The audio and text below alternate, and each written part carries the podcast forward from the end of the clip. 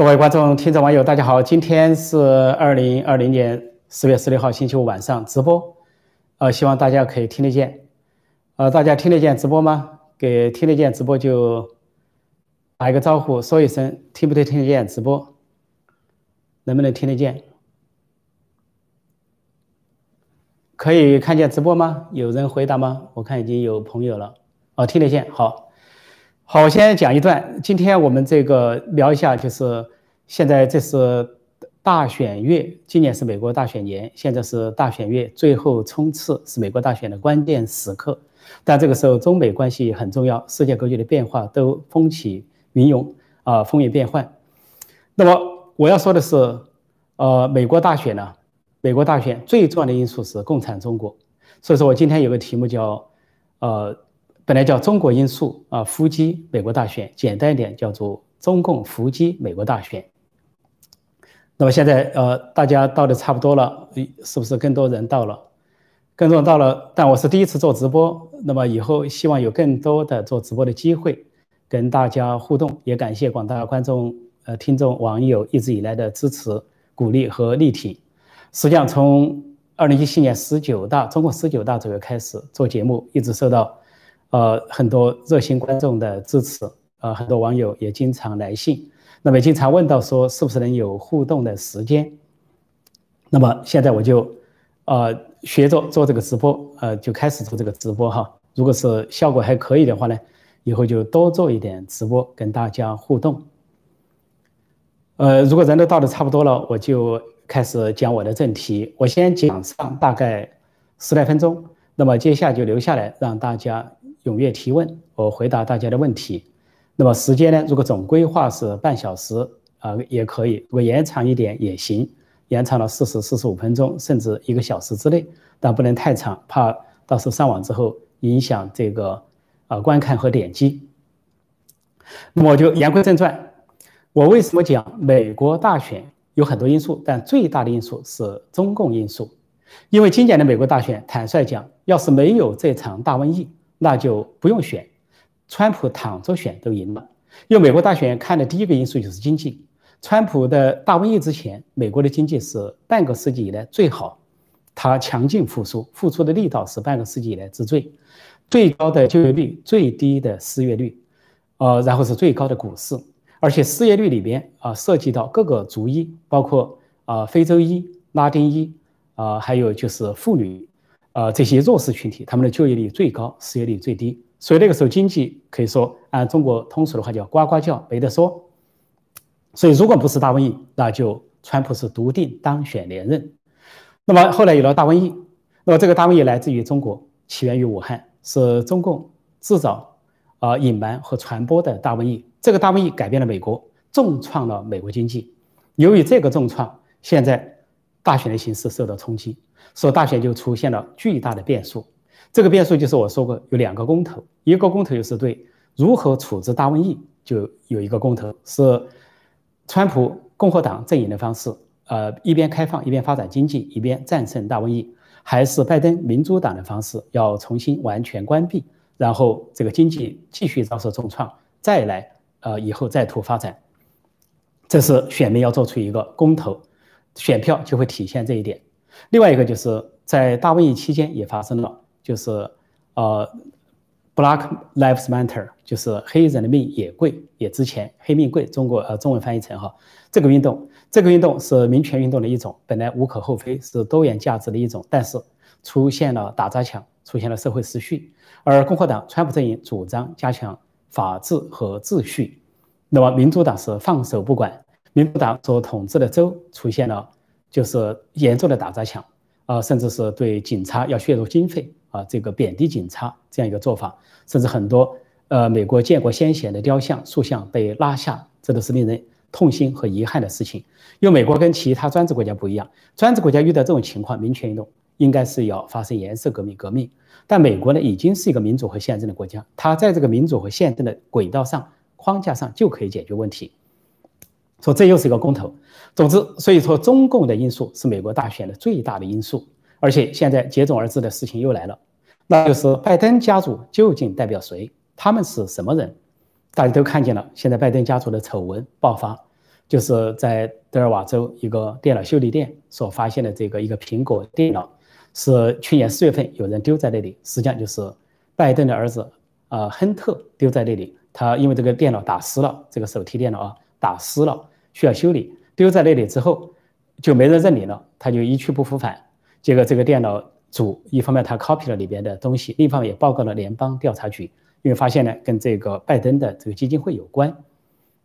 那么现在发现这个电脑里很多秘密，这些秘密呢，呃，是说现是四万多的 email，有一千张相片，现在说有一万多张相片更多。那么这些 email 就包括了涉及到这个川普的儿子啊，呃，当然呃不是不是川普的儿子，对不起，说错了哈，这个直播容易说错，拜登的儿子亨特。亨特涉及到一个是跟乌克兰的勾结，一个是跟中国的勾结，共产党的勾结。搭档以拜登他的父亲为背景，那么这个呃 EMA 就涉及到说，在乌克兰方面，呃，跟乌克兰最大的能源公司，呃，应该是呃叫做 Brisma 啊这个公司啊勾结。那拜登就经过儿子的游说，直接的警告乌克兰，叫他们这个总统和这个议长要解雇这个总检察长，不得调查那个能源公司，呃 Brisma。如果不解雇美国，他就扣住美国的十亿美元的贷款，不给乌克兰。所以乌克兰果然就把那个总检察长，呃，解雇了。这就是拜登直接涉入的利益交换，为他的儿子。那么，但拜登阵营否认说跟那个人见面，但是见面实际上是不需要专门的见面，他假装查日程，假装查日程，实际上他就在大厅或者是集体会见的时候跟那个人握个手，那个人有照相，写了感谢信就行了。同样，在中国是同样的事情更严重。中国这边就涉及到呃很几个公司几个人，一个公司叫华信公司，在上海是中国的私家能源公司最大的，老板叫叶简明，是中共中共的军方和国安背景。那么叶简明呢，这个事情发生在二零一七年，他们之间的勾兑，但是二零一八年叶简明就被抓，而这个华信公司也被解散。那么相关的 email 发现呢，就说他们要跟拜登的儿子亨特联合成立新公司，新公司呢。有百分之八十的股份要属于四个人，那拜登的这个儿子亨特本来就其中四分之一百分之二十，但是另外还给他拨出百分之十，写个 H 也是他的，证明他是大老板，因为他有大靠山拜登。所以这件事情涉及到叶简明这个字，涉及了一个詹呃建军的名字，这个人是呃华信金融集团的一个呃高管或者说 CEO 啊执行官，还涉及了一个名字是何志平，他是香港前官员。他因为在纽约活动呢，呃，行贿非洲的政要三百万美元，结果被美国的法院判了三年刑，判刑之后已经释放回到香港。他跟这个拜登的儿子亨特有利益勾结，帮中国这个公司华信公司，还有香港有一个叫做金辉金融，那么涉及了一个叫姓董的人，姓董人实际上是叶简明的助手，高级助手。何志平也是，何志平也是披露出来的只有百分之五，还有百分之九十五没披露，就这个电脑的秘密。另外，呃，这个电脑他说真正掌握秘密的是中共，说中共掌握了拜登家族的秘密，也就是说拜登家族的丑闻掌握在中国手上。要是拜登当选了总统，那就有一个危险，这个危险就是中共拿着他们家的丑闻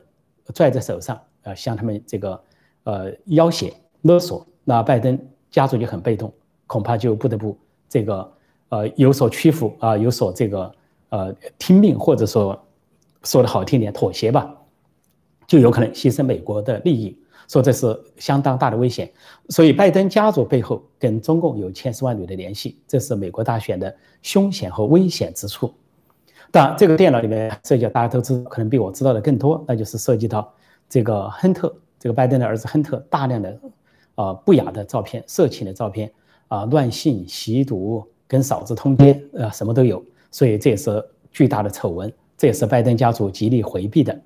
但是现在是第三个怪现象出现了，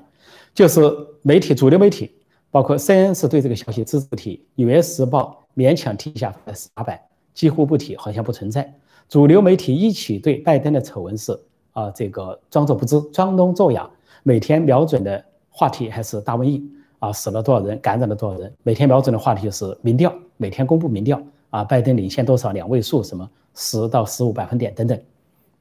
那么更糟的是，社交媒体像脸书、推特，居然屏蔽这样的消息，借口说啊内容怎么怎么样。但是同样，如果是任何消息不利于川普或川普的阵营，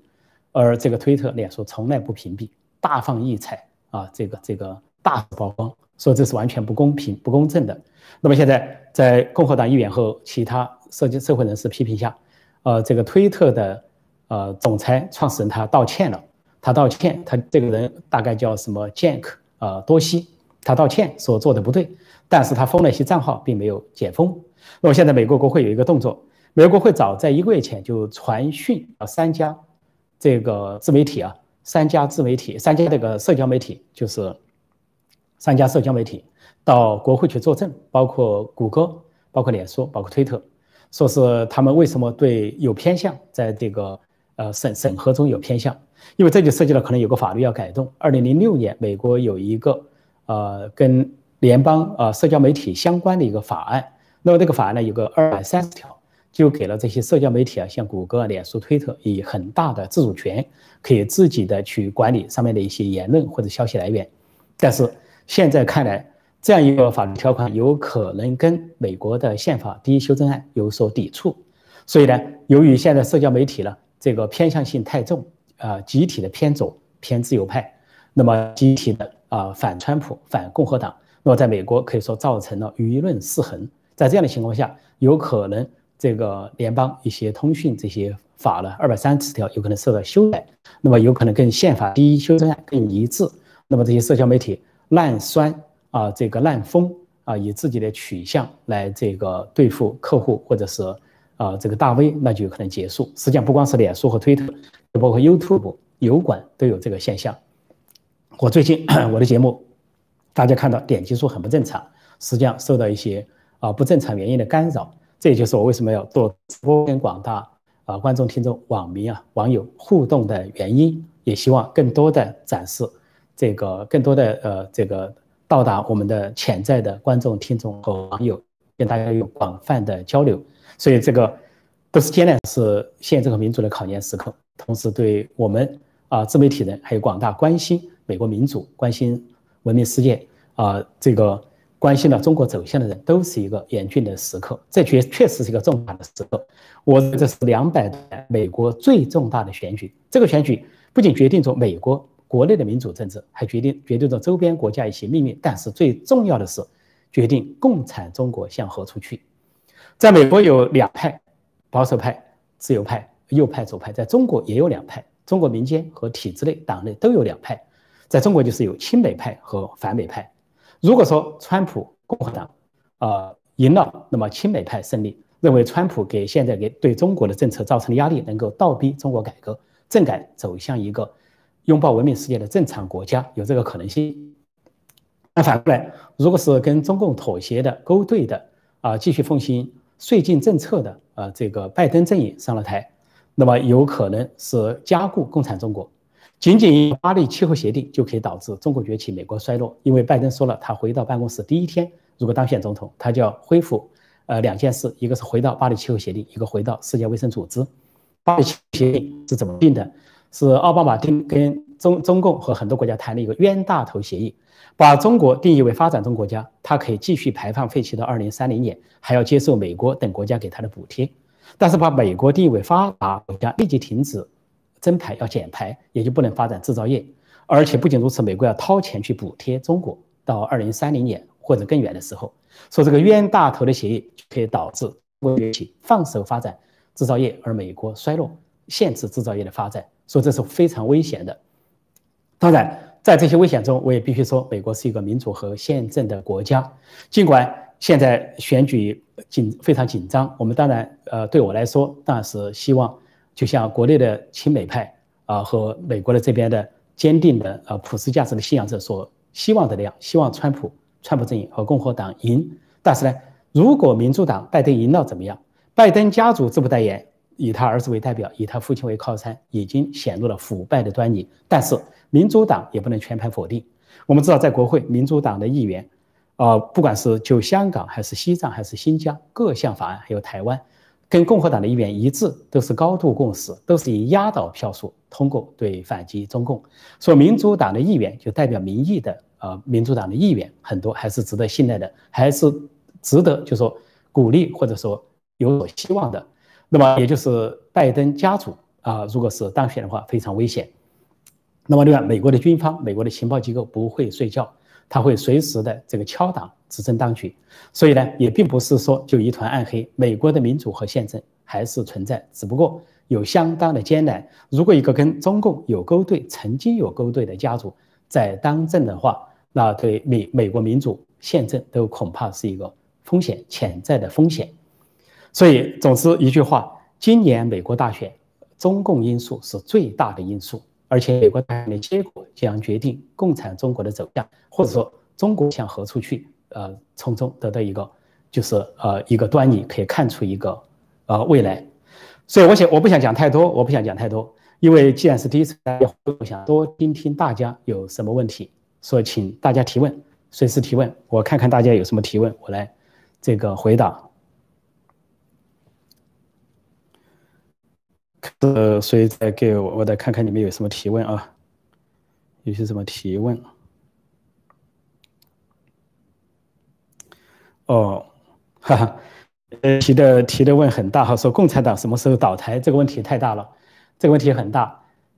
这个共产党什么时候倒台，我们不能够去预算，也既可以乐观，也可以悲观。呃，乐观的是就是共产党国家一个接一个的倒台，前苏联解体，前东欧解放。呃，很多共产党国家发生变化，但是也可以悲观。悲观的就是，居然连北朝鲜这样世袭政权，它都可以存在。所以，呃，这个光明的时代也有黑暗的阴影。所以呢，还不能靠算命，要靠大家的努力。就是我们不能够光是等，我们要起而行。好，另外有一个问题，说是如何对比八九和 BLM，就是黑玫瑰运动？我觉得这没有什么可对比性。八九民主运动是人类历史上、中国历史上最大规模的民主运动，是中国人民可歌可泣的一页，是和平的啊民主的运动，是呃这个完全是和平、理性、非暴力的。那么后来中共戒严，后来中共派出三十万正规军，用坦克和机关枪镇压了这个北京的学生和市民。北京的学生和市民在镇压面前，呃坚持抗争，英勇抗争，一天一夜付出了巨大的牺牲。那么死亡人数至今是一个谜，中共只公布三百多人，国际上有不同的说法，几千人。英国解密的文件显示，有将近两万人啊被这个中共所屠杀，所以叫六四屠城。那么那是一个真正的民主运动，而遭到了专制政权的疯狂的扑杀，所以跟美国的黑玫瑰运动毫无比较之处。黑玫瑰运动是发生在美国民主和宪政体制下，呃，发生了一个民权运动，有一位黑人的这个。呃，死亡，警察跪压他，导致他死亡，激起了民愤。那么黑人上街，还有支持他们的白人，其他族裔都上街，发生这个。至于衍生出来打砸抢，那是治安问题。而且就这个案子，大家也看到有中共因素在里边。那个被呃跪压致死的这个弗洛伊德黑人身上就有几个中国因素：一个他已经感染了中共病毒，中国大瘟疫，啊，身上已经是中招呈阳性；第二个，他吸毒，吸毒就是。这个芬太尼，芬太尼来自于中国，他身上就是两个中国因素，所以说我说这是美国大选有一个重大因素是黑玫瑰，而黑玫瑰起源于这个人，这个人身上就两大中国因素，中共因素，所以呢，中共因素还是美国大选的最大因素。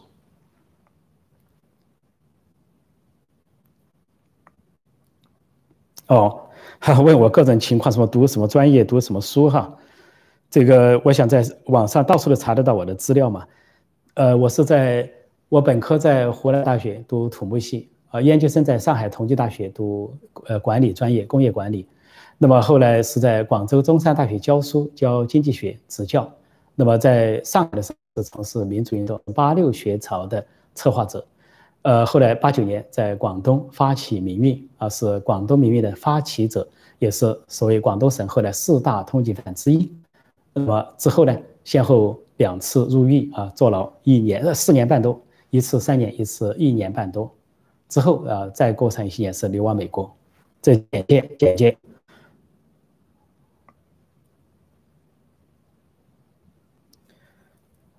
哦，这个这个问题我我只能选择选择中共可能从内到外政治改革实现民主化吗？中国的变化有四种可能，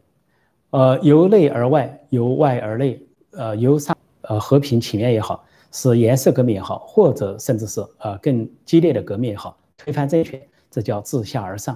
另一个是自上而下，那就是如果中共高层发生分裂，出现了改革派，出现了这个改良派，就像前苏联东欧国家所发生的那样，或者像台湾蒋经国时代所发生的那样，自上而下的改革也可能出现。再一个就是呃由内而外，由外而内，由内而外就是由党内的这个分裂造成党内的人士跟体制外结合啊，党内的反叛者就好像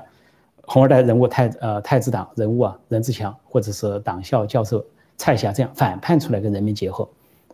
再一个由外而内，那就是像满清遭到八国联军，遭过十一国一样被打进去，那么动摇了满清的基础。那就是现在中共在周边寻衅滋事，惹是生非啊，东海、南海、台海、中边界，那么按中国北方话讲，迟早是被人揍或者说欠抽。那么如果是美国和国际联军能够反击中共，那就不排除像一、二战或者其他战争推翻政权。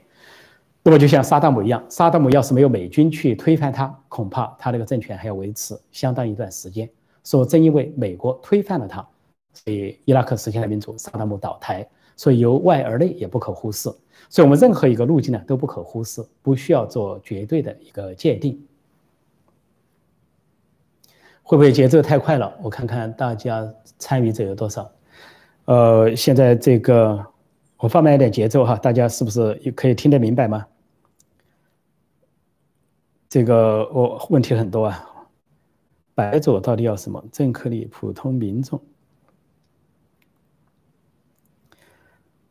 所以说，美国的这个白左哈，美国的白左，当然这个说法呢是有点贬义了啊，说是这个左派，左派实际上就是，呃，在美国叫自由派，自由派它本来是多元社会中的一种，无可厚非，它的价值，它无外乎就是说的积极一点，就是，呃，弱势群体、少数民族、有色人种，或者是，呃，新时代涌现的一些前卫的同性恋啊，这些批评者都是他的支持者或者同情者，但是另一方面也有走的有点偏，那么就说。呃，脱离传统，脱离信仰，啊，容纳一切，甚至连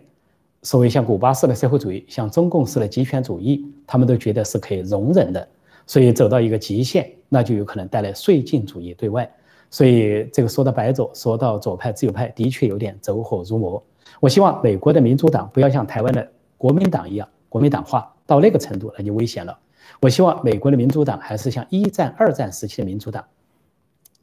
所以我说，中共不要高兴的太早。呃，一战、二战领导美国的实际上是民主党总统。呃，一战是威尔逊总统，二战是罗斯福总统，是民主党人。说不要忘了，呃，民主党是会反击的。呃，在历史上有先例，只要现在的美国民主党不不像台湾的国民党化，不搞亲共亲中，那么啊，反击中共仍然大有希望。就像国会议长南希·佩洛西，啊，众议院的多数党领袖，他是。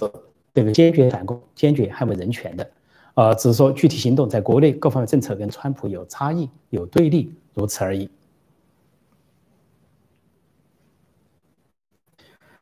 呃，我看看啊，这个，哈，好多问题都是说给中国算个命，有多少阳寿？不保党，这个有点有点问题不太懂哈。选票的问题，说美国会不会出现选票造假的问题？但美国是在在人类历史上，呃，在横纵向比和横向比啊，它是最成熟的民主国家、宪政国家，呃，做票的可能性是相对比较小啊。尽管也不说不存在这种风险，但今年由于是二百多年来最重要的一次选举，那么这个内外的因素都需要警觉。尤其中共，因为前段时间发现联邦调查局还有海岸警卫队啊。啊，这个海岸就发现了口岸，中共是大量的向美国寄各种各样的伪造的东西，因为中共就是一个伪造大国，假冒伪劣产品，它可以伪造任何东西，伪造的都真假难辨。结果中共向美国寄了什么呢？不仅寄毒品、芬太尼，还寄这些伪造的驾照、伪造的护照、伪造的警察警徽、伪造的护照、伪造的警察警徽。美国的选举构成一定的干扰，比如说有人持假身份证。假的一些啊，这个证假的一些啊，这个证件在投票或者取代他人投票，造成一些混乱，都有看着，呃，情况往前走，往前看一看。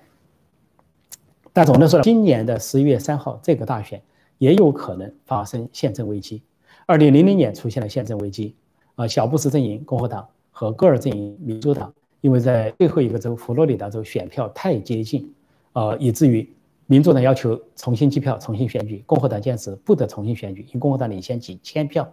最后就要高等法院、最高法院裁决，但裁决的结果是啊小布什胜出，他本来也赢了几千票，所以呢也相当于一场宪政危机持续了两个多月。今年四月十七出现宪政危机的时候，中共会不会趁人之危，比如说趁机去威胁甚至攻打台湾？这都是美国朝野需要警觉的。但是对于这一点，我相信美国有万全的准备，因为，呃，即便是出现了宪政危机，只要还没有换届，执政的仍然是川普，川普政府。那么，川普政府仍然有他的这个施政的啊权利和他的能力，以及在南海、东海啊、南海呃台海一带的部署。所以，中共要有所蠢动的话，恐怕会打错算盘。啊，南海呃台海一带的部署，所以中共要有所蠢动的话，恐怕会打错算盘。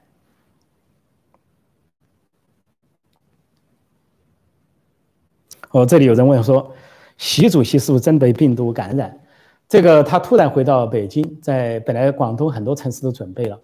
呃，这个他去看到处都在禁飞，到处说一个月规划戒严啊，广州、东莞、中山啊、潮州、汕头、呃、深圳，结果他是潮州下汕头，下了深圳就突然回去了。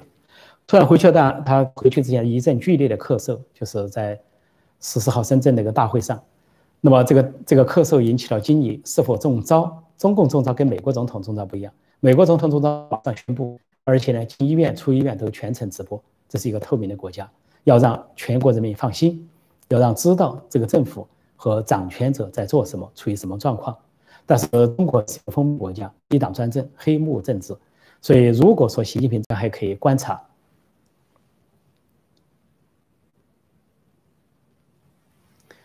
我看看啊，这个说卡了好久啊，我再看看哈，还有些什么问题？哦，美国政治年龄为什么越来越老？有人提。呃，这个本来还不够科学，只能说是一个巧合。呃，因为有时候双方的竞选者都很年轻，像呃历史上有肯尼迪出来竞选的时候四十三岁，呃奥巴马出来竞选四十七岁，那都是很年轻的总统。那么很多时候呢，都是五十多岁的人在竞选。那么当时呃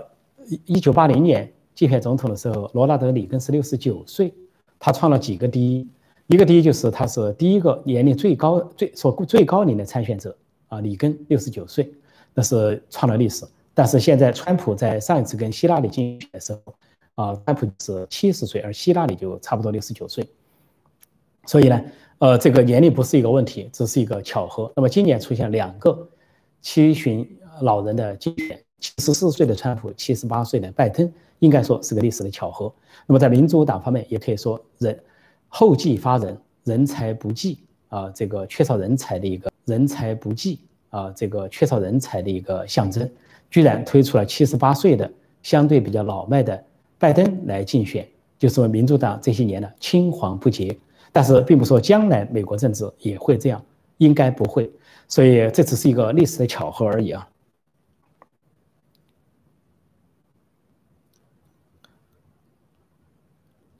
这里有一个问题说，数字货币对人民最大的影响，数字货币最大的影响就是两个，一个中共搞数字货币啊，进一步的闭关锁国，因为跟国际社会相隔离，它这个数字货币啊，绝对不会蔓延到国际，只会带来国内。那么这就是中国的经济板块啊，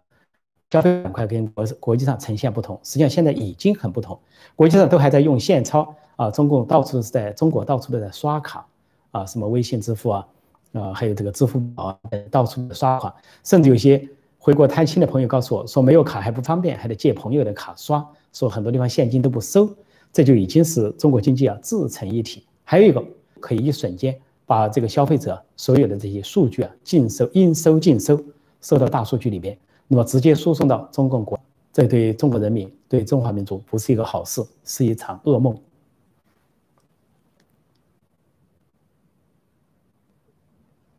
哦，我的视频卡要不要回复这个问题？我的视频卡吗？我的视频很卡吗？这个，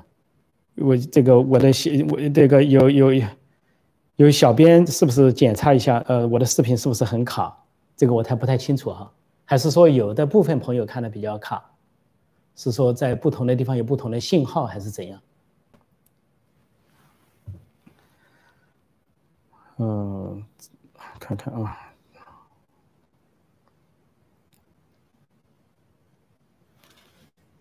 对不起啊，我看看，我再看看另外一个情况。好，OK。呃，说卡，有人说不卡，有人说没事儿。也许这个观众、听众、网友处在不同的地方哈，有的情况。哦，现在不知不觉啊，时间都过到七点三十，抽一些重点问题回答哈。呃，我看你还有一些什么问题，共军说共军会在，所以我得抽一些重点大选期间攻打台湾吗？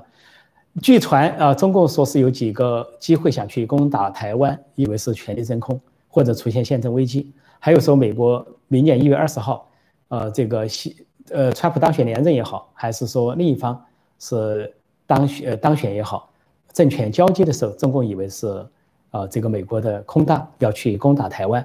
但是中共不管是处于哪个时机攻打台湾，他可能都会受到强有力的反击。呃，是台湾，比如说是一个刺猬岛国啊，导弹密集，导弹林立，不仅有防御武器，还有进攻性的武器。所以，中共拿下台湾并非易事，战场绝不会局限于台湾，金虎猛，而且是这个呃气势如虹。那么还有两个星期或两个星期多，啊，川普要带精神在为美国投票，说美国那边牵动中国亿万民众的心，所以相当于中国人民以另一种方式参加了美国大选，或者正在参加美国选举。